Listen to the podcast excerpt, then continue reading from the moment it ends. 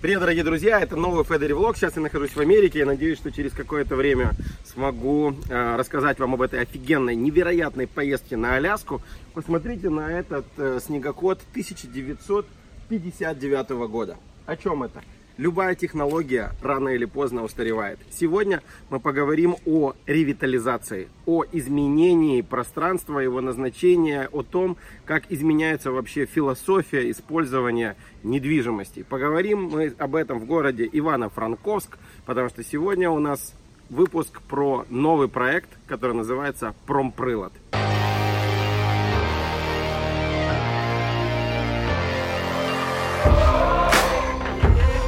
Не плати зарплату, не годуй їх. Ну, а така абсолютна авантюра. Бути частиною цього невеликого світу, який займається дизайнуванням майбутнього. Окей, посміхаємося і машемо. Окей, пропоную на бар. Блін, ну кайфово, ти ходиш, обіймаєш людей, вони тебе заряджають, ти їх заряджаєш.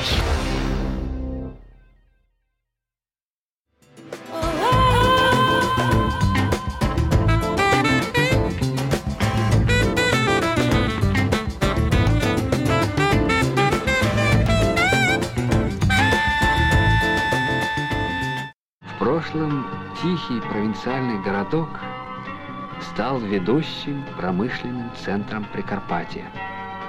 Приборостроительный завод. Сегодня мало кто удивляется точнейшим электронным приборам.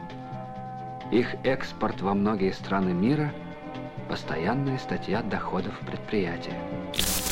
Ну от позаду нас е, власне вхід в завод Промприлад. Це завод, якому вже більше ста років. Він колись в кращі часи був лідером е, науково-технічного прогресу цілого району, але за от пострадянський період він втратив свої потужності.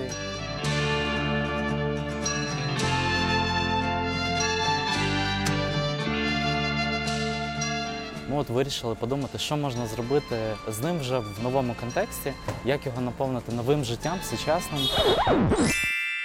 Ну і зокрема, от вже по ліву сторону ми бачимо, що потрошки почались ремонт та ревіталізація корпусів з переосмисленням його функцій і наповнення новими функціями.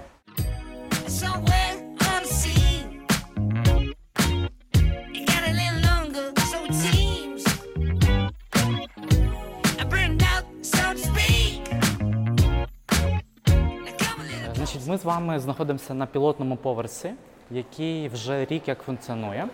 Тут працює 16 різних операторів, 16 різних функцій. Що цікаво, що тут представлені всі основні напрями, які в цілому ми закладаємо в великий проект. Тобто є мистецькі функції, освітні, економічні і урбан лабораторія тут в кінці. Є багато бізнесу, але є громадські організації, є управління інвестиційної політики міськвиконкому, так само на цьому поверсі. Поверх займає 1800 квадратних метрів, а в цілому проектом передбачено 38 тисяч квадратів, які ми поетапно маємо реконструювати протягом наступних 4 років. На виході це має бути такий проект, який має остаточно перезавантажити місто і регіон з пострадянських контекстів у сучасні і вивести місто на нову траєкторію розвитку. Всі ж е, етапи еволюції вони відповідно мають пік зростання, потім криза, наново, і дуже часто воно потім вертається на до тих самих повторів. Тому я дуже спокійно зараз ставлюсь до цієї ери. Е, е, Креативних індустрій, такого певної хайповості пов'язаної з цим. Безумовно, що це економіка майбутнього. Але якщо вона стане однобокою, то ми теж провалимося в якусь іншу крайність.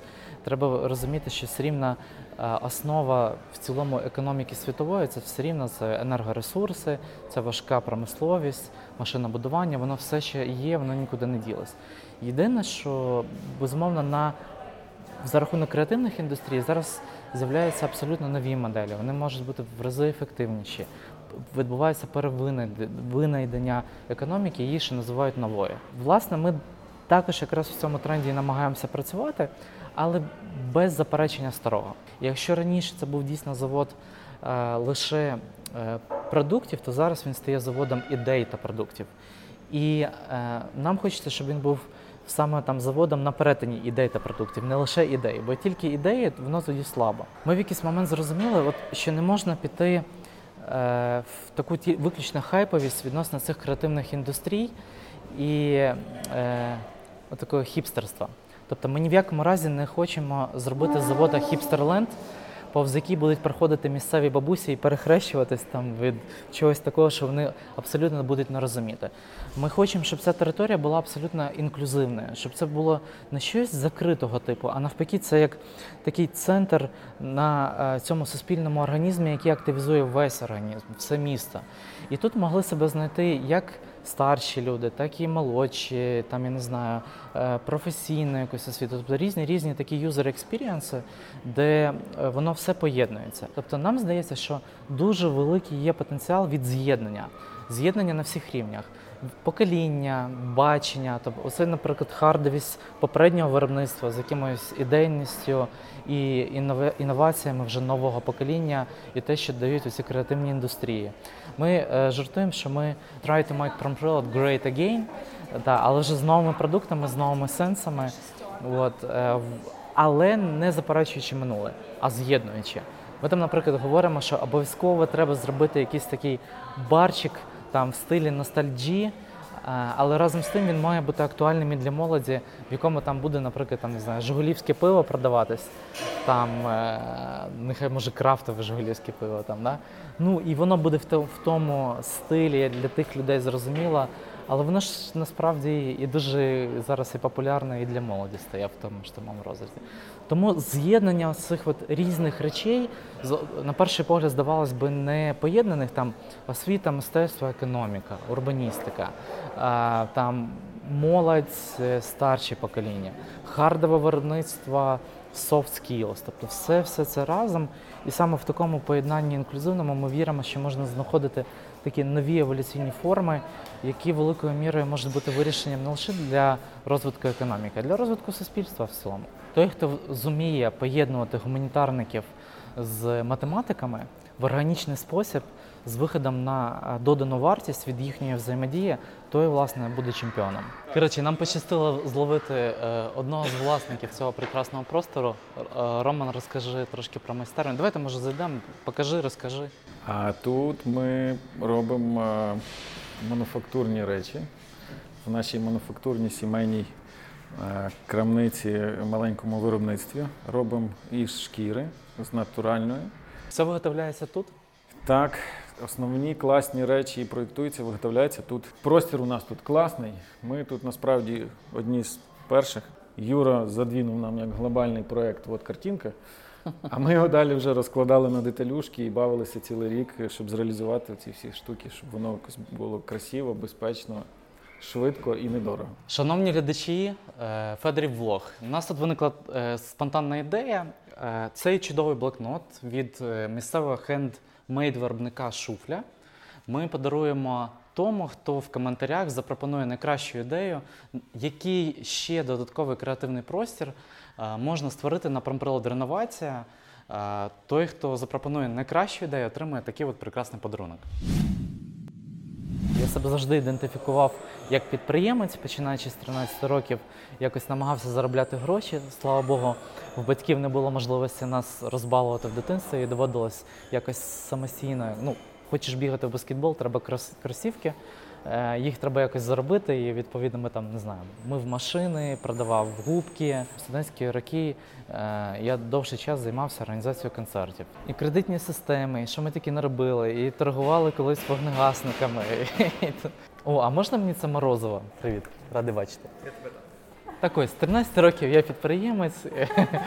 Мені здається, що це і є натура підприємця класична, так, коли це певний тип мислення, так, коли тобі хочеться щось придумати нове, створити, запустити. Єдине, що можу сказати, що ближче до 30 е, в мені відбулася певна внутрішня еволюція. Якщо раніше я запалювався новими проектами і різко кидав попереднє, то от з дорослішанням мені стало важливим вибудовувати і е, робити так, щоб воно потім працювало автономно вже після мене.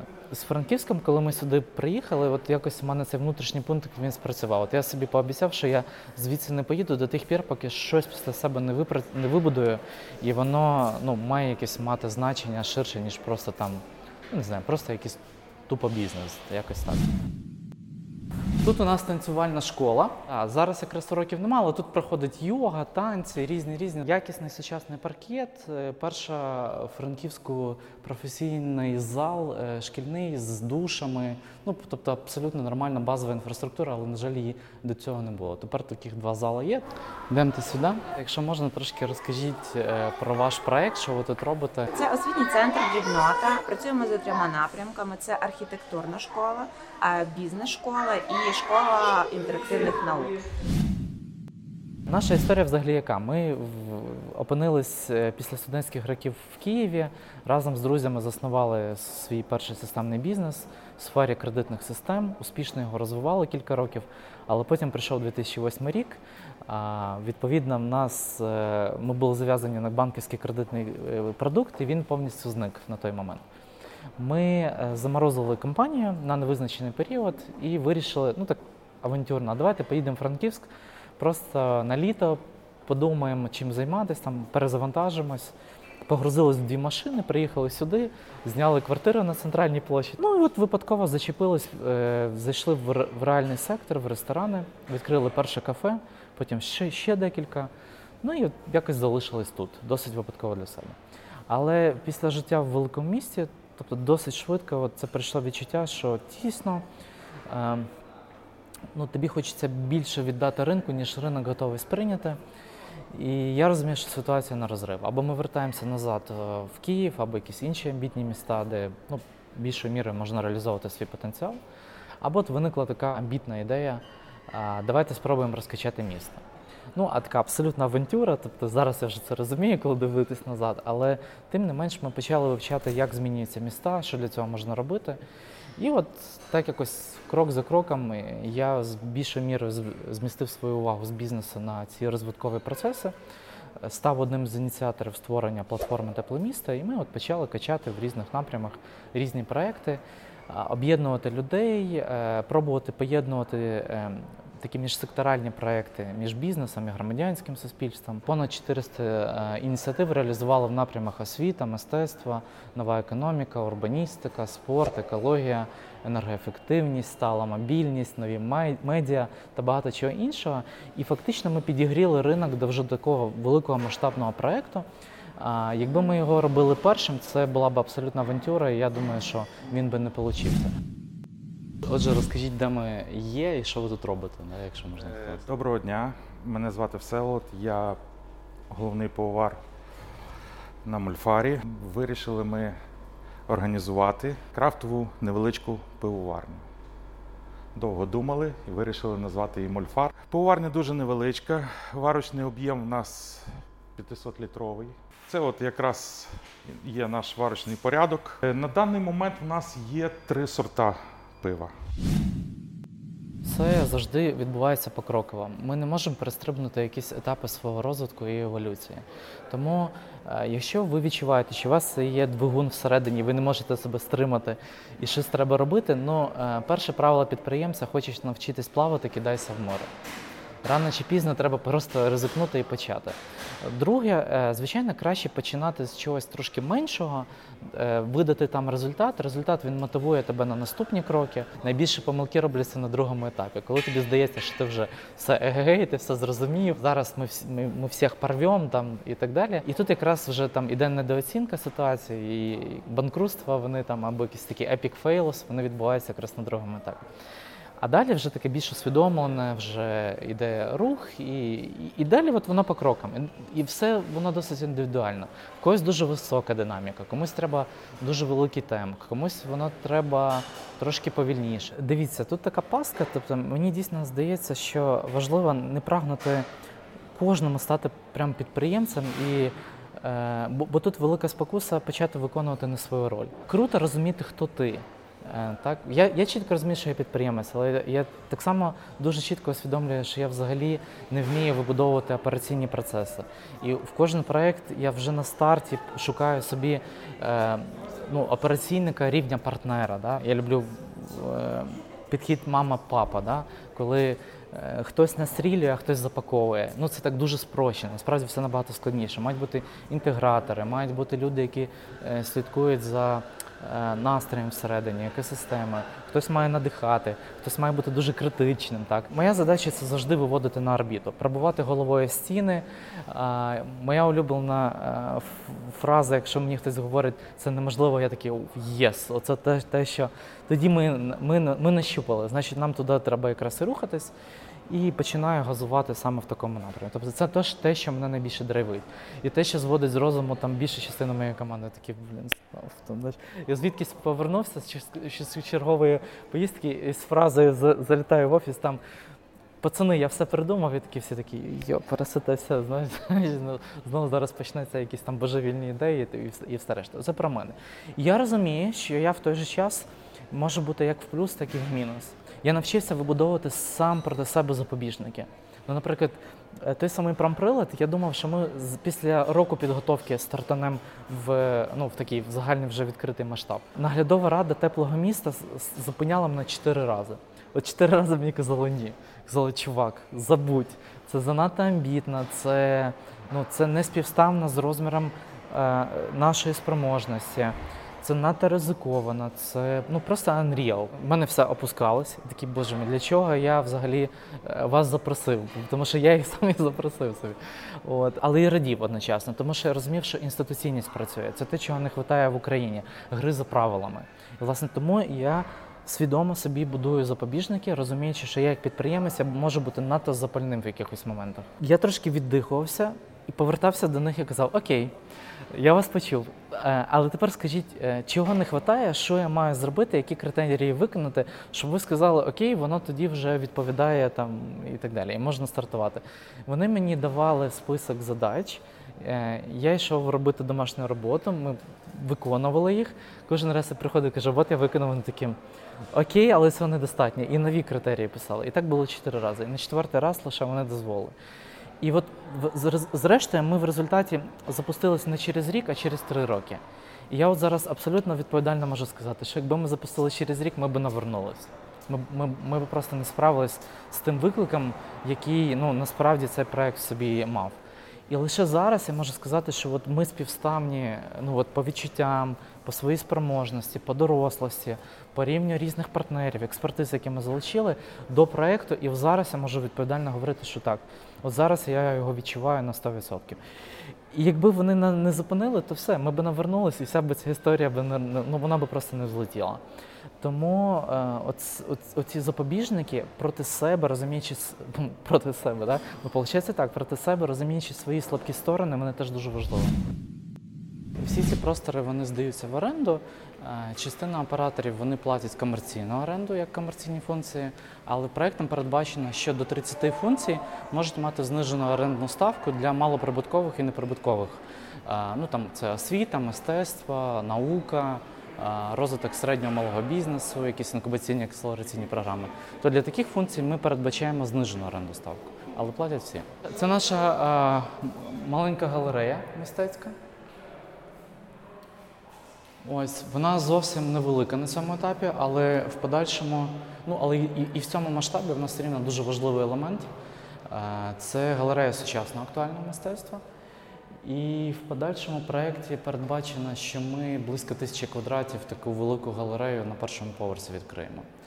От. Але навіть на цьому етапі вона класно працює, тобто нам подобається.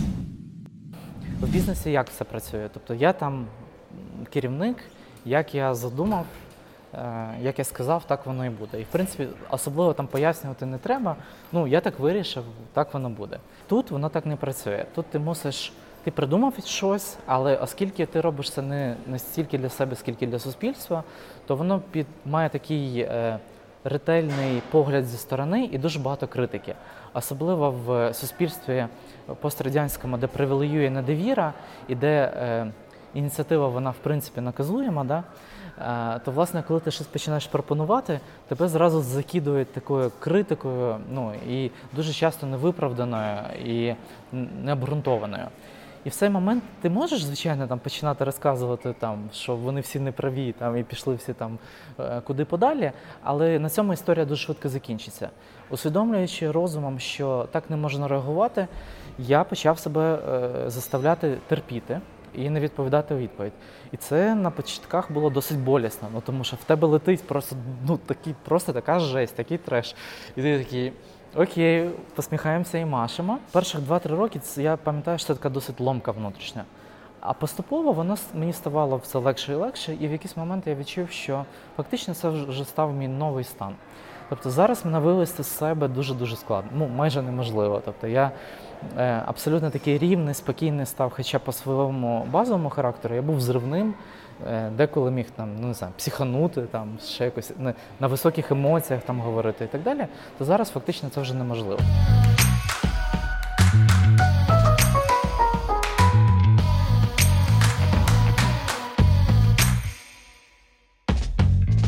Ну, Якщо говорити про Urban Space, тобто тут кілька факторів. Перше, я вже мав е, якийсь success record в попередніх бізнес-проектах, різних проектах. І більше впевненості для того, щоб експериментувати і більш такі революційні ну, пропозиції якісь е, взагалі на них наважуватись. Да? Це, це теж треба розуміти. Друге, в мене була експертиза певна вже в ресторанах, і в мене була певна експертиза ну, на менших масштабах, але об'єднання людей. Ми вже на той момент е, зробили один експеримент, е, об'єднали 46 людей, які профінансували створення візуального стилю Івано-Франківська. І після цього тоді, от, власне, десь прилетіла ця ідея в голову якось випадково. А що якби 100 людей скинулось по тисячі доларів? Ми відкрили би спільний загальний ну, громадський заклад, він буде генерувати кошти. Первинна ідея була, що цих коштів буде вистачати, щоб ці 100 людей ще там безкоштовно харчувались. Але як бізнес-модель почали аналізувати, то швидко зрозуміло, що ні, і зробили його більше благодійним. Ми не знали, чи взлетить воно до кінця, але сама ідея вона була досить проста, її легко було артикулювати. Ми е, на початку мали сім друзів, які сказали, що ми в проєкті там, ну і просто зробили прес-конференцію, сказали, що от шукаємо ще 93 інших, е, і все, і за три місяці зібрали цих людей. І так воно запрацювало. Ми коли робили, зробили Urban Space 100, нам через якийсь час сказали, так, це соціальне підприємство. Ми такі, а, ну окей, хай буде. Коли промприлад робили вже два роки, і я опинився в Станфорді, вони кажуть, так це імпакт інвестування. Ми такі, а, ну гуд, добре, хай буде так. Зрештою, ми просто шукали живу форму, яка би відповідала нашим задачам, які стояли на ринку в цілому. Urban Space це є проект, в якому його інвестори є абсолютно соціально замотивованими, і в них нема там економічного чиннику. Тобто це 100 людей, які одноразово фактично подарували, задонейтили по тисячі умовних одиниць. І далі проект, який генерує прибуток, 20% йде е, управлінській бізнес-компанії за професійне здійснення власне управління проектом, а 80% реінвестується в інші проекти розвитку міста у вигляді грантів. І цих 100 людей вони мають унікальне право приймати рішення, куди саме ці кошти направляти. Але вони не мають з цього дивідендів. Вони не, економічно ніяких собі ці кошти не повертають. В промприладі зовсім інша модель. Вона власне передбачає здвоєність мотивів. Тобто, з одного боку, всі наші інвестори вони розуміють, що ми створюємо такий двигун розвитку для цілого регіону, якоюсь мірою і для країни, тому що потім е, ми плануємо цю модель там за франшизою чи можливо за якимись іншими моделями передавати в інші міста. І зараз є вже дуже багато інтересів е, з різних міст, як подібний проект, як промприлад будувати в себе. Але так само е, для наших інвесторів тут передбачено повернення на, капітал. Проект він розвиває освіту, мистецтво, економіку, урбаністику в цілому, так як це покликано на такому найвищому рівні, ну візійному, але і створює додаткову економічну е, додану вартість для своїх вкладників і інвесторів. Привіт, мене звати Аня Пашинська, я куратор урбаністичної лабораторії Металаб. І ми зараз робимо е, ми зараз в майстерні, відкритій міській майстерні, які ми, яку ми створили для фестивалю Сеанс міського сканування. Це такий формат новий для міста Івано-Франківськ, та й в принципі, напевно, і для України. Цілому це місце, де кожен містянин може прийти і зробити щось для себе. У нас будуть майстерні по дереву, по металу, е, з текстилю і, в принципі, величезний вільний простір, в якому можуть відбуватися е, найрізноманітніші події і взагалі якісь ставатися дива і під час фестивалю, і після. От і е, ми хочемо його зробити максимально доступним для всіх, максимально інклюзивним, максимально зручним.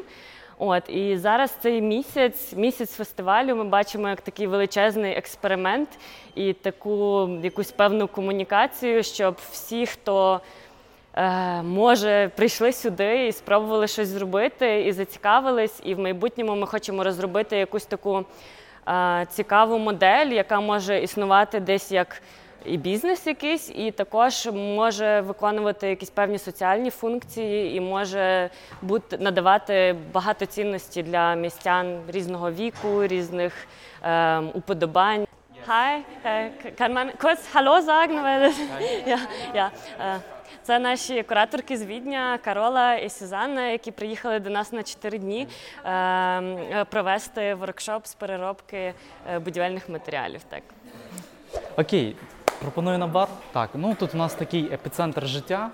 Е, власне, всі рано чи пізно сходяться на барі, тому що тут е, можна і випити і кави, ввечері можна випити якийсь хороший коктейль. І, в принципі, тут відбуваються всі неформальні зустрічі, там, діалоги і так далі. Якось так. Ну, можемо ближче підійти. От.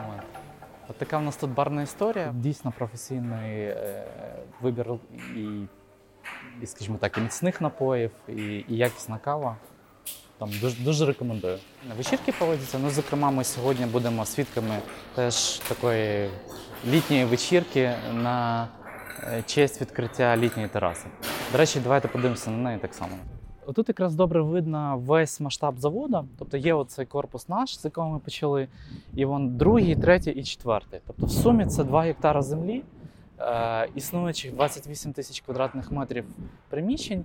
І плюс за нашим планом, от між тим корпусом і тим, такі дві сучасні е, вставки абсолютно нової архітектури, категорія A, е, виникають. І ну, тобто це ще 10 тисяч додаткової квадратури. Ну і ми знаходимося в самому центрі. Треба розуміти, що завод це 5-7 хвилин від головної пішохідної вулиці. Е, По прямій до аеропорта 10 хвилин. Ну, тобто локація така центральніше не придумаєш. Тобто по цьому нижньому поверху половина це фудмаркет великий, далі рітейл, але крафтовий рітейл. Оцей центральний ангар, в якому ви сьогодні були, це такий головний подієвий майданчик. Він тут ще розріжеться на ну, в одній частині. Частина це буде конференц-холи і клуб, кінотеатр. Е, І в цілому ця екосистема зможе приймати одночасно до трьох тисяч людей події. Великі форуми, фестивалі, концерти, там рейви. Люди навчились довіряти один одному, люди навчились взаємодіяти. Люди зрозуміли, що в принципі вигідно ділитися один з одним якимись своїми здобутками, бо це кайфово. І бо є з ким поділитись навіть елементарно. Так? І друге, е, що від цього ми можемо виграти разом швидше. От у Андрія в попередньому е, блозі е, з Адізесом вони якраз там говорили про економіку любові. Ну от я абсолютно це розділяю. Я просто це відчуваю шкірою, наскільки кайфово жити саме в такій парадигмі. the maximum integration possible. Love. Люди перестали е, ділитись, е, перестали боятись ділитись своїми новими ідеями. Якщо раніше якось воно здавало ну, незручно, може воно якась така божевільна ця ідея, якась дурна вона, то зараз це набагато легше, тому що ти дивишся, тут такі божевільні різні речі відбуваються. Чому тут не, не сказати все нормально? Тобто воно не страшно. Коли ти в такій відкритості, ну блін, ну кайфово, ти ходиш, обіймаєш людей, вони тебе заряджають, ти їх заряджаєш, хтось з тобою якоюсь ідеєю поділився. Один з проєктів, е, за яким ми хочемо обов'язково взятись, це з'єднати Франківськ зі Львовом. Задача, щоб добирання з Франківська до Львова складало менше 20 хвилин. Точно не хочеться сидіти в країні і думати, хто би нам міг е, допомогти для того, щоб ми тут були не настільки відставали там від західного світу і так далі. Ні, амбіція інша. Амбіція е, бути частиною цього невеликого світу, який займається дизайнуванням майбутнього. Тобто хочеться бути частиною рішення. Мій друг колись мені сказав: займайся тим, е, від, від, от, чим ти просто не можеш не займатися. Тоді в тебе є шанс стати в цій сфері найкращим. А якщо ти підеш там умовно за маркетинг дослідженням, що маркетинг говорить, що от в цій сфері є ніша, підеш в неї, там завжди знайдуться інші божевільні, для кого це буде справа життя, і вони тебе переграють, тому що вони можуть працювати в режимі, коли їм там не знаю, не плати зарплату, не годуй їх, вони там і спати не будуть, вони будуть це колбасити. А в тебе енергія буде закінчуватись, бо ти будеш робити не свою справу. Треба розуміти, що де би ми не опинились, там завжди буде приблизно однаковий баланс проблем і можливостей. В Німеччині там свої проблеми, там в інших країнах вони свої. А, і тут питання просто з якої позиції ти дивишся на цю країну. Якщо ти дивишся зі споживницької точки зору, то дуже часто ти будеш якраз сконцентрований на проблемах і на тих. На тих е, на тому списку там претензій, які ти маєш до, до держави, які вона не виконує по відношенню до тебе. Якщо ти дивишся з проактивної точки зору, то ти тоді бачиш перелік можливостей, з якими ти можеш скористатися, щоб допомогти цій державі стати такою, за яку не то, що не стидно, а за яку гордість бере.